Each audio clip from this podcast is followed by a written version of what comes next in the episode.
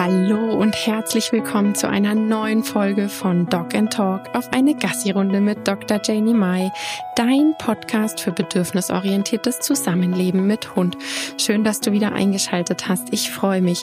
Ich bin Janie, Host von diesem Podcast, Tierärztin, bedürfnisorientierte Hundetrainerin, habe eine Online-Hundeschule und schon einige Selbstlernkurse an den Start gebracht die erste Folge nach der Sommerpause. Ich freue mich ganz arg, wieder Podcast-Folgen aufzunehmen und starte einfach direkt heute mit einer Gästin. Und zwar ist Jana Djappa von tierimrecht.de bei mir. Ich habe ihr ganz viele Löcher in den Bauch gefragt und sie hat mir Rede und Antwort gestanden. Wir sprechen zum Beispiel über Paragraph 11 Tierschutzgesetz. Ähm, ich habe sie gefragt, wie die rechtliche Ebene ist, wenn man einen Hund zu Hause in die Transportbox verwahrt. Also ich würde einfach sagen, die Folge lohnt sich auf jeden Fall. Du musst sie dir anhören. Es sind ganz, ganz viele Infos für dich darin. Und wenn du Jana nochmal hören und sehen möchtest, dann ähm, kann ich dir nur meine Membership empfehlen, denn das Oktober-Thema übernimmt Jana. Da ist in der Membership immer ein Webinar, ein circa einstündiges Webinar von einer Expertin, einem Experten und zum Ende des Monats gibt es eine Live QA, außerdem eine Facebook-Gruppe. Und wie gesagt, im Oktober ist Jana in der Membership. Die Infos und wie du da hinkommst, die packe ich dir einfach mal in die Show Notes. Da ist dann auch der Link, wo du den Weg in die Membership findest. Und jetzt wünsche ich dir ganz, ganz viel Spaß bei dieser Folge. Hallo Jana, ich bin so, so froh, dass du da bist und dir die Zeit heute nimmst. Vielen Dank dafür. Möchtest du dich einmal den HörerInnen vorstellen, bitte? Ja, das mache ich sehr gerne. Vielen lieben Dank, dass du mich eingeladen hast. Mein Name ist Jana Chiappa. Ich bin 33 Jahre alt. Ich bin Rechtsanwältin von Beruf. Ich habe eine eigene Kanzlei in Kleinwinternheim. Das ist in der Nähe von Mainz, weiter noch Frankfurt am Main in Rheinland-Pfalz. Und meine Kanzlei, wir machen einige andere Rechtsgebiete noch, aber wir sind vor allen Dingen spezialisiert auf das Recht rund ums Tier. Ja, super. Deshalb bist du auch hier, weil es einfach wirklich so, so viele Fragen gibt. Also ich kriege das auch immer bei meinen KundInnen mit und ähm, finde das super, dass es äh, so Menschen wie dich gibt da draußen. Ähm, ich hatte in den letzten beiden Podcast-Folgen vor meiner Sommerpause, da haben wir über Ruhe, Ruhezeiten und eben auch diesen Klassiker Hund in die Box sperren, Hund anleinen, damit er Ruhe gibt, gesprochen. Und ähm, dann starte ich jetzt einfach mal so ohne Umschweife, zack, gleich mit einer ordentlichen Frage rein. Ist das Verwahren in einer Hundetransportbox eigentlich erlaubt? Wie sieht es da mit der gesetzlichen Lage aus? Ja, also als allererstes muss man sich ja mal überlegen, was heißt denn verwahren in einer Hundetransportbox? Was versteht man darunter? Heißt das einfach nur, dass man, man seinen Hund mal da rein tut? Geht es darum, ihn regelmäßig da rein zu tun? Das ist natürlich super wichtig hier zu differenzieren. Wie immer in der Juristerei geht es um den Einzelfall. Ja, man kann, also ich kann hm. dir und deinen Hörerinnen hier jetzt nicht pauschal sagen, so und so ist es in jedem Einzelfall. Ich kann dir natürlich ein paar Sachen sagen und Richtlinien.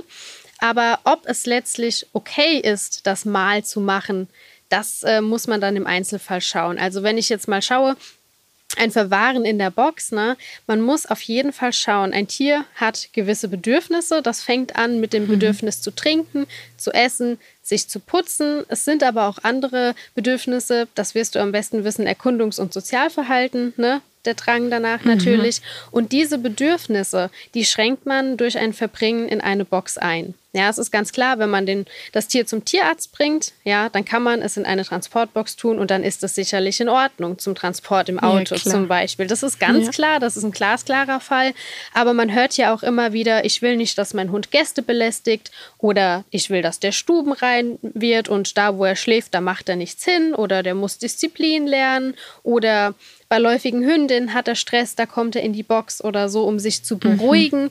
Und da muss man halt einfach sagen, dass einige Hundehalter doch denken, dieses sich beruhigen sei ein Entspannen. Es kann aber genauso gut auch einfach ein Resignieren und sich in die ja, der Situation ergeben, weil man merkt, man kann eh nichts dran ändern sein.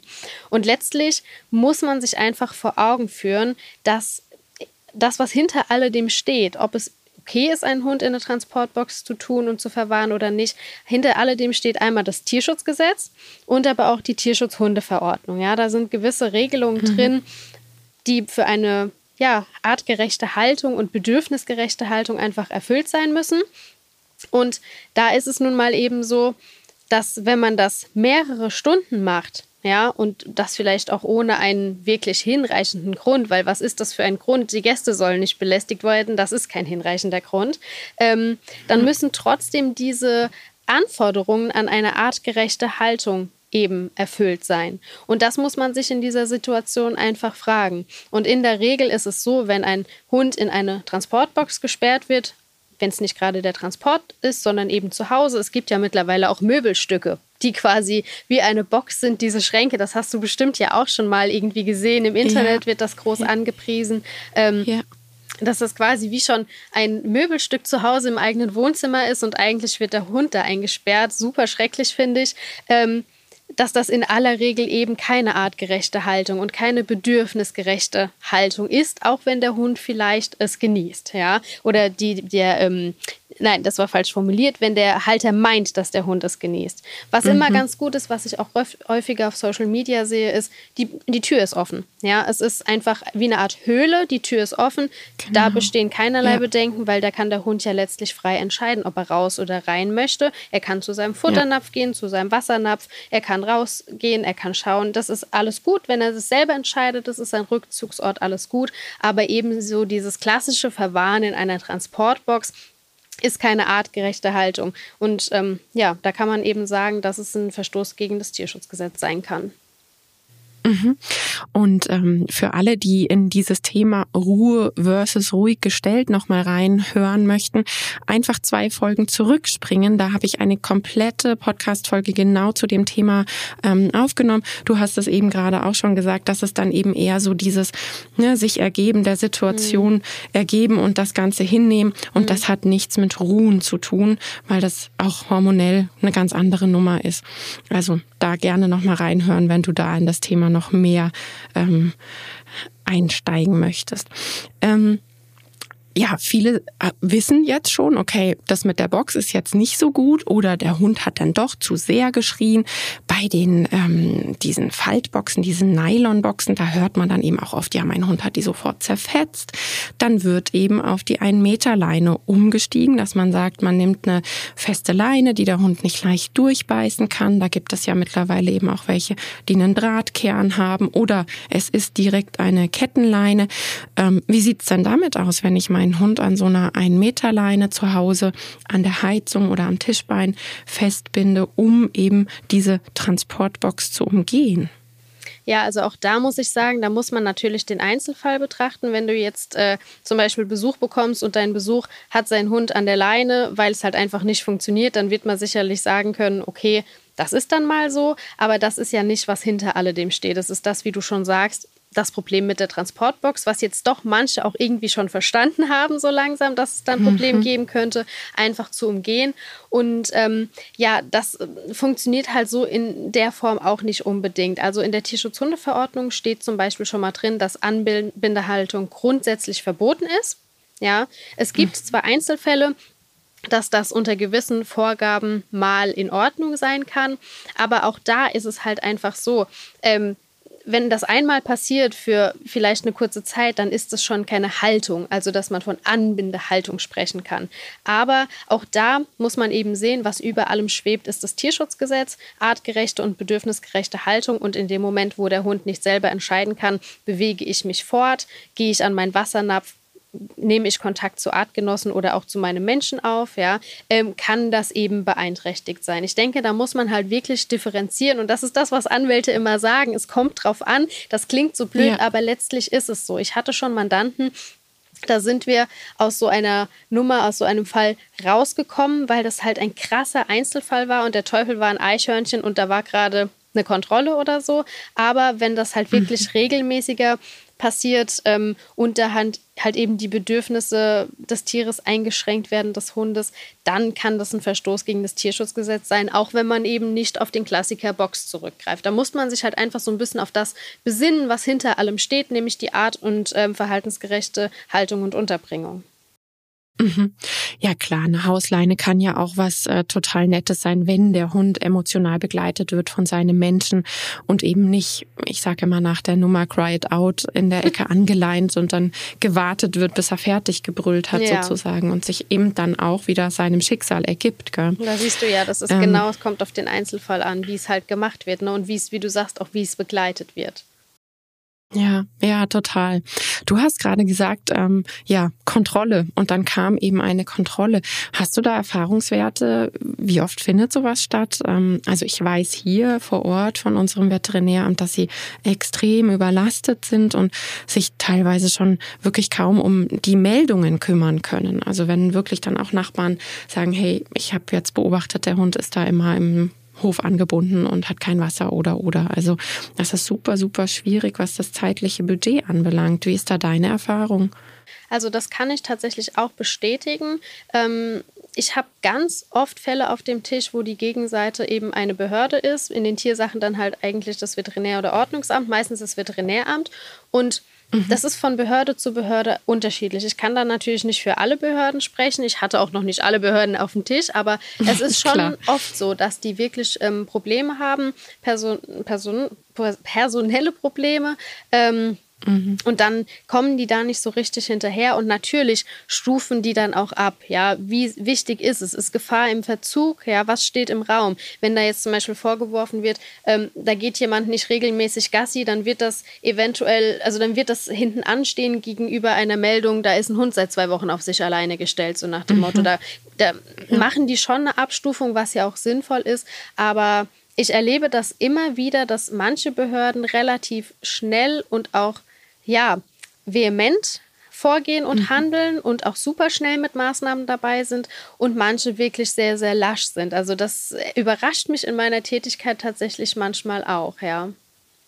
Mhm. Aber was ich mhm. vielleicht noch dazu sagen will, ist, also der Otto Normal Hundehalter, ja, wenn da nichts irgendwie aufkommt mit Beschwerden, dann kommen die allermeisten Hundehalter in der Regel ohne komplett, also komplett ohne Kontrolle durch ihr Leben. Ja, weil mhm. wenn da jetzt niemand irgendwie was meldet, wenn die Nachbarn ständig anrufen und sagen, da stinkt es nach Hundekot und Urin oder da wird nur gejault und da sind Hunde alleine oder so, ohne Anlass kommen die bei dem Otto-Normal-Hundehalter in der Regel nicht, ja.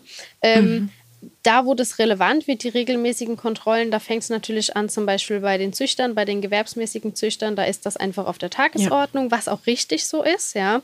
Und ähm, mhm.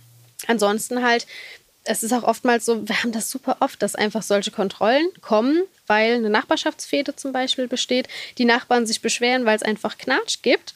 Und ähm, ja, oftmals wird dann auch gar nichts gefunden, dann gehen die auch wieder und kommen nie wieder. Also es ist immer so ein bisschen, ja. Mhm. Unterschiedlich. In dem Fall dann Zeitverschwendung, die sie woanders gut gebrauchen könnten, kann man sagen. Wahrscheinlich, ja. Mhm. Okay, ja, also es ist auf jeden Fall ein schwieriges Thema und das mit den personellen Schwierigkeiten, das habe ich eben auch schon mhm. oft gehört, eben auch von KollegInnen, die in dem Bereich arbeiten. Ähm, was war denn so, wenn ich das kurz so zwischen reinfragen darf, was war so dein, dein, ähm, dein krassester Fall, wenn ich so formulieren kann, der dir noch so richtig im Hinterkopf geblieben ist? Du meinst jetzt im Hinblick auf äh, zurück zum Thema Boxenhaltung oder generell mit den Veterinärämtern? Generell, generell ich würde jetzt mal sagen, so generell, was, was Hund, mhm. Thema Hund mhm. anbelangt was für meine Community interessant sein könnte. Ja, also da habe ich tatsächlich regelmäßig Fälle auf dem Tisch, die da super interessant sind, aber so meine zwei Highlights in negativer Hinsicht, sage ich mal, war einmal der Zeus-Fall. Ich weiß nicht, ähm, ob du davon schon mal auf meinen Kanälen irgendwie gelesen hast. Das ist ein Rottweiler, der hat einen alten Mann angesprungen, nicht gebissen. Und der wurde als gefährlich eingestuft und die Behörde hat sofort die Tötung angeordnet.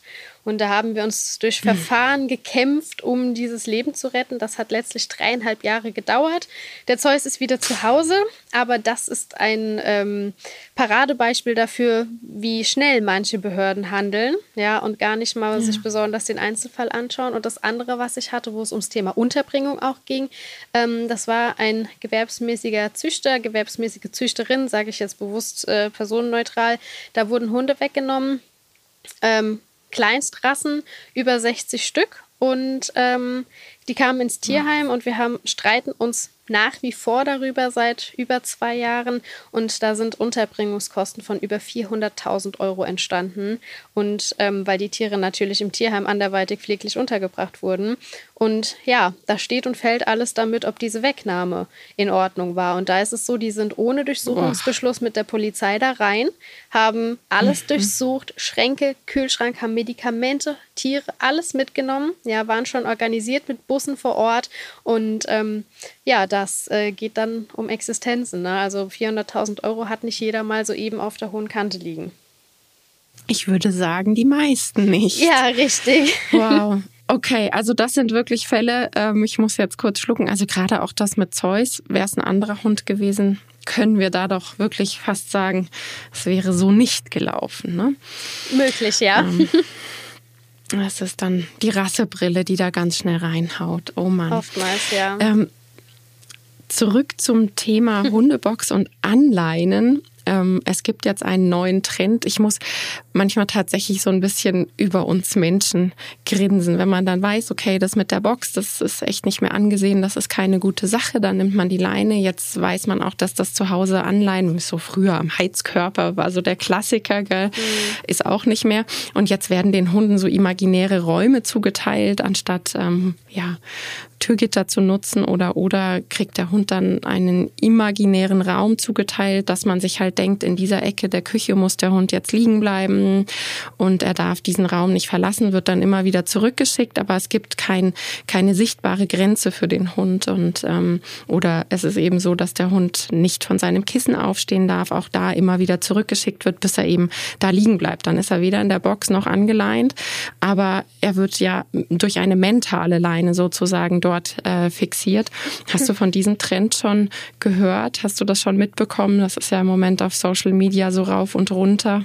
Ja, das habe ich gesehen. Ich bin gar nicht mal so der Meinung, dass das unbedingt ein super neuer Trend ist. Also klar, das knüpft so ein bisschen daran an, Hundebox soll man nicht, Leine könnte auch problematisch sein auf Dauer, so nach dem Motto.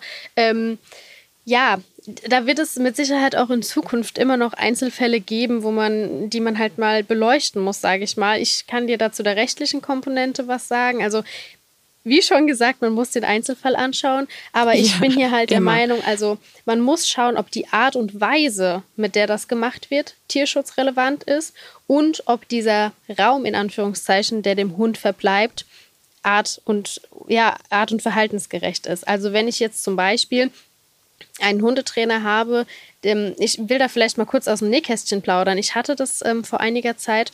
Ähm, da hat ein Hundetrainer, eine Hundetrainerin zu mir gesagt, ähm, Hunde sprechen unsere Sprache nicht. Das heißt, man zeigt es ihnen teilweise eher körperlich. Ja, im Sinne von, ähm, sie hat damals zu mir gesagt, mach mal einen Ditch.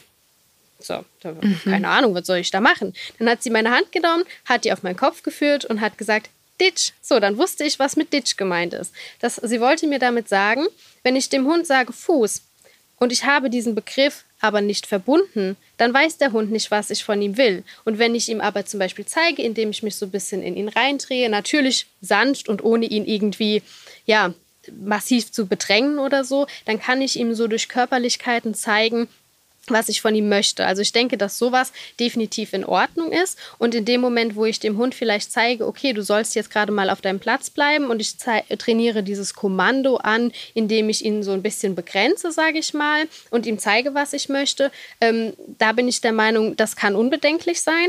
Wenn es aber halt wirklich das ist, was du beschreibst, dieses ähm, die mentale Leine, ja, und da kommen wir dann wieder zu der Art und Weise, die tierschutzrelevant sein kann. Es kommt immer darauf an, wie ich dem Hund das zeige, ja, und wie dieses Areal ist. Wenn ich jetzt zum Beispiel sage, ich möchte grundsätzlich nicht, dass mein Hund ins Schlafzimmer geht, weil mein Partner ist allergisch oder was auch immer, und ich begrenze diesen Raum oder zeige dem Hund, er darf da nicht rein, kann sich aber im Rest der Wohnung frei bewegen oder des Hauses, dann sehe ich da in dem Sinne kein Problem, wenn ich es ihm denn in Anführungszeichen schonend beigebracht habe, ohne ihn da irgendwie zu verschrecken, zu bedrohen oder sonst irgendwie. Mhm. Ja, ich sehe da natürlich dann ähm, die Verhaltenskomponente, mhm. weil ich weiß, wie Hundegehirne funktionieren. Mhm. Ähm, in dem Beispiel, was du jetzt genannt hast mit dem Schlafzimmer, wäre halt ein Türgitter viel, viel besser für mhm. dieses Kleinkind-ähnliche Gehirn, weil die Möglichkeit, die da ist, ich sage immer, das Stück abstehende Tapete, an dem gepopelt wird, ähm, das ist für dieses Gehirn super schwierig und führt auch dann mhm. tatsächlich zu diesen, ich sage immer so Engelchen, Teufelchen auf der mhm. Schulter, was sehr, sehr mhm. stressend und energieraubend sein kann, dass dann ein Türgitter, ähm, mhm. wo die Möglichkeit genommen ist, eine feinere Variante für dieses Gehirn ist. Aber find, ganz klar auch hier. Aber auch nochmal unterscheiden, weil klar, die Komponente, die du siehst, ist, was ist das Feinere, was ist das Bessere? Und die Komponente, die ich sehe, ist, klar, das mag feiner sein, aber juristisch im Sinne von tierschutzrechtlich Total. relevant, da ist der Total. Bereich natürlich nochmal weiter. Klar, will ich meinen Hund Toll. vielleicht optimal erziehen und ihm optimal positiv, so wie du das machst, das alles beibringen.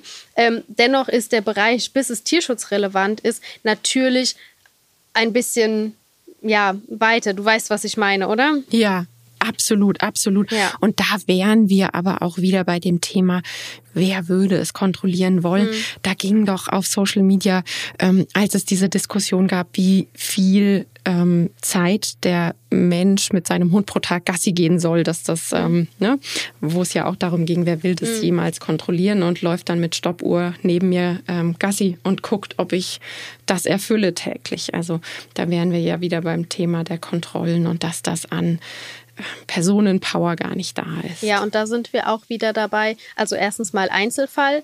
Ich habe einen jetzt bald zehn Jahre alten Berner Sennenhund und wenn mir ein Veterinäramt mhm. sagen würde, scheuch den jetzt bitte bei äh, 36 genau. Grad mal eine Stunde um den Block, da würde ich den den Vogel zeigen und würde sagen, nein, ich mache das morgens in den frühen Morgenstunden, abends in den genau. späten Abendstunden und mittags gibt es eine Mini-Pipi-Runde. Ja, und dann Ganz kann genau. mir da keiner ja. was, weil das ist der Einzelfall. Ich werde meinem Hund und seinen Bedürfnissen gerecht, ja. Und das mit diesen so und so oft muss ich Gassi gehen und so und so lang, da muss man ja mal sagen, du hast komplett recht. Wer will das kontrollieren? Wo kein Kläger, da kein Richter, so nach dem Motto.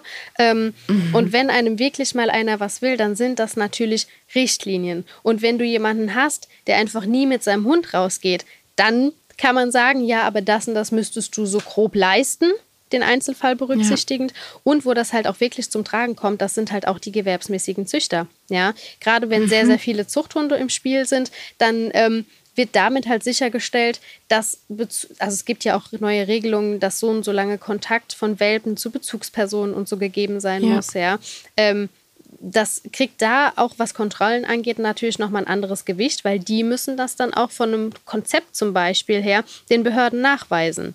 Ja, also da muss dann klar gesagt sein, okay, ich habe die in die zehn Hunde, da ist Betreuungsperson 1 dafür da, die nächsten zehn Betreuungsperson 2 mhm. und da wird es wirklich dann mit Konzept nachzuweisen sein, was von einem privaten Otto-Normalhundehalter, wie ich ihn immer nenne, natürlich nicht verlangt werden kann und auch nicht verlangt wird. Mhm. Genau. Du hast jetzt gerade über ähm, gewerbsmäßige Züchter gesprochen. Kommt mir natürlich sofort Paragraph 11 in den Kopf. Mhm. Ähm, erfüllt er deiner Meinung nach seinen Zweck? Beziehungsweise welchen Zweck sollte er erfüllen? Ja, also Paragraph 11 Erlaubnis, ne, die braucht man ja für diverse Tätigkeiten. Das, was jetzt so am gängigsten ist und was auch tatsächlich in meiner Tätigkeit am häufigsten vorkommt, sind die gewerbsmäßigen Hundezüchter und die Hundetrainer.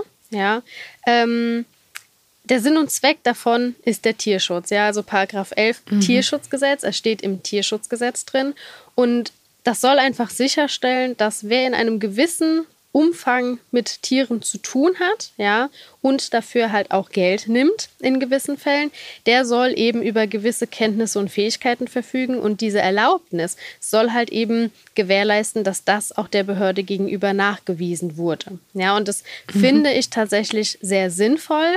Ähm, das kann an mancherlei Stelle mal so ein bisschen zu Fällen führen, die etwas widersinnig sind. Ja, also ich will mal ein Beispiel machen, wenn ich jetzt zum Beispiel einen gewerbsmäßigen Züchter habe, der irgendwie nicht auf dem Schirm hatte, dass er gewerbsmäßig ist und äh, mhm. diese Erlaubnis nicht hat und aber züchtet und ihm werden dann die Tiere weggenommen, die kommen in ein Tierheim dann ist natürlich das Argument oftmals, ja Moment, aber denen ging es doch bei mir gut und jetzt sitzen sie im Tierheim und faktisch geht es ihnen schlechter.